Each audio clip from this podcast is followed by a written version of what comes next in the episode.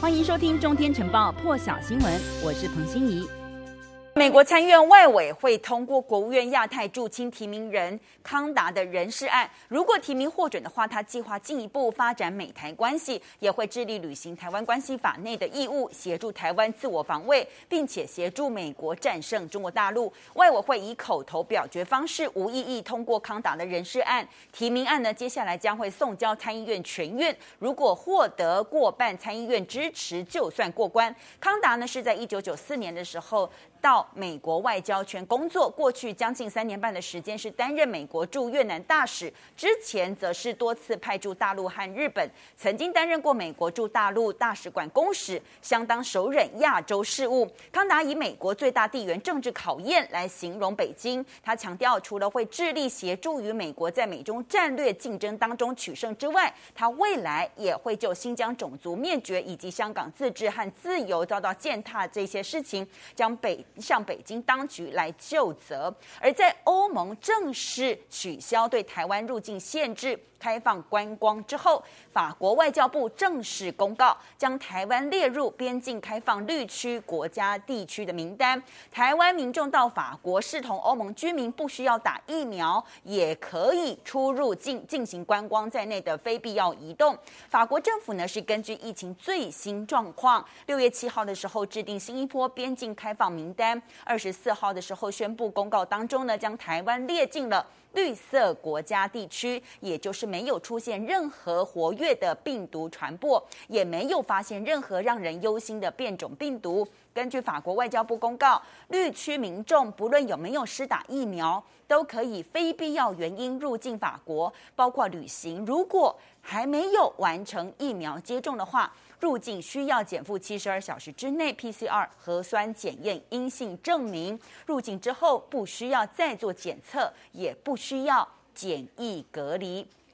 法新社报道，欧洲临床微生物学和传染病学会七月将会发表一篇关于感染新冠时间最久的病例论文，里头记载了一名七十二岁的英国籍男子，他确诊时间长达十个月。他是英格兰西部布里斯托的一名退休驾训教练，已经确诊了四十三次，七度住院，同时正在料理身后事。和他一起居家隔离的太太都说，好几次都觉得他快不行了。但是这名男子呢，后来经过美国合成抗体鸡尾酒疗法。治疗了四十五天，经过检测，终于呈现阴性，而这时已经和第一次染疫的时间相隔了三百零五天，因此他成为全世界现在感染新冠时间最久的案例。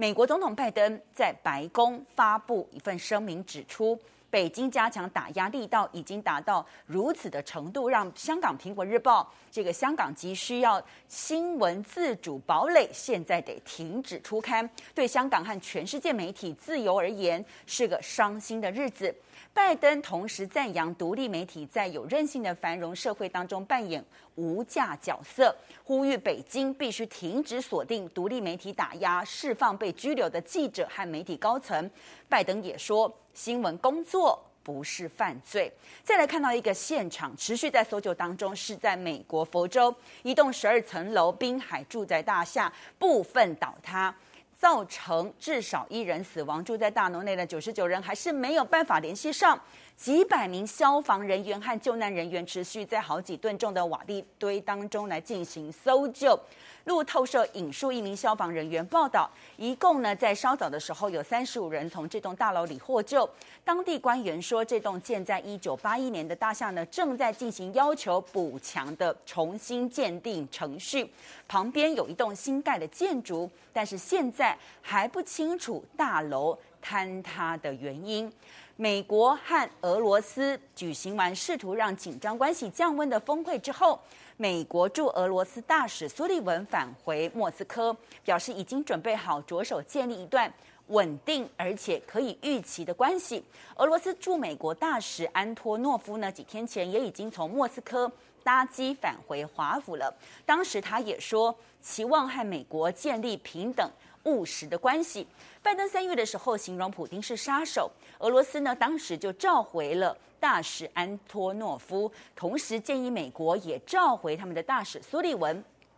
四月的时候，美俄就宣布一系列报复性制裁，还驱逐了彼此的外交官员。那在美俄拜普峰会之后，普丁也说，美俄政府呢都同意让大使们返回驻地。但是俄罗斯国防部现在的态度非常的强硬，副部长警告，俄罗斯边界不可侵犯是绝对要务。同时，他也说，俄罗斯将以外交、政治，甚至必要的时候以军事这些一切的手段。保护俄罗斯的边界。当记者在这个会议上面问询问说，俄罗斯未来将会采取什么样的做法，防止侵扰事件重演呢？国防部的副部长就回答：未来如果是警告没有效的话，俄罗斯军队将会对目标直接开火。俄罗斯通讯社现在引述副部长的话是说，俄罗斯呢会诉诸理性，同时要求对方。遵守国际法，如果无效，俄军可能会投弹，而且不止投向航道，也会直接投向目标。昨天呢，一艘英国驱逐舰在黑海接近克里米亚半岛，俄罗斯宣称这个海域是它的领海，因此呢，俄罗斯国防部昨天说，俄军的舰艇的射击警告，也有俄军战机在英舰的航道投弹示警，但是这一部分呢，都遭到英国国防部的否认。匈牙利在上个星期通过一项立法，说是要禁止校园内传播 LGBTQ 相关相关内容。这个是什么？这个是禁止同性恋、双性恋、跨性别以及其他性小众群体相关内容呢，出现在这个十八岁以下未成年人的学校教材当中呢，是要被禁止的。现在。十七个欧盟成员国的领袖宣布，他们支持捍卫这个 LGBTQ 族群的权利。在欧盟峰会登场之前，欧盟十七国领袖呢，就在一份联署信当中呢，谴责基本权利现在正面临的威胁，尤其是对性取向的不歧视原则。这封信呢，其实并没有直接点名匈牙利，但是欧洲这个。欧盟的执委会主席范德莱恩就批评匈牙利通过的这项新的法案是耻辱，违背欧盟价值观。但匈牙利的总理奥班呢，他也不甘示弱，他在出席欧盟领袖峰会的时候，他就进行反击，辩护这个新的法是要保护孩子还有父母，同时也说自己也是人权捍卫者。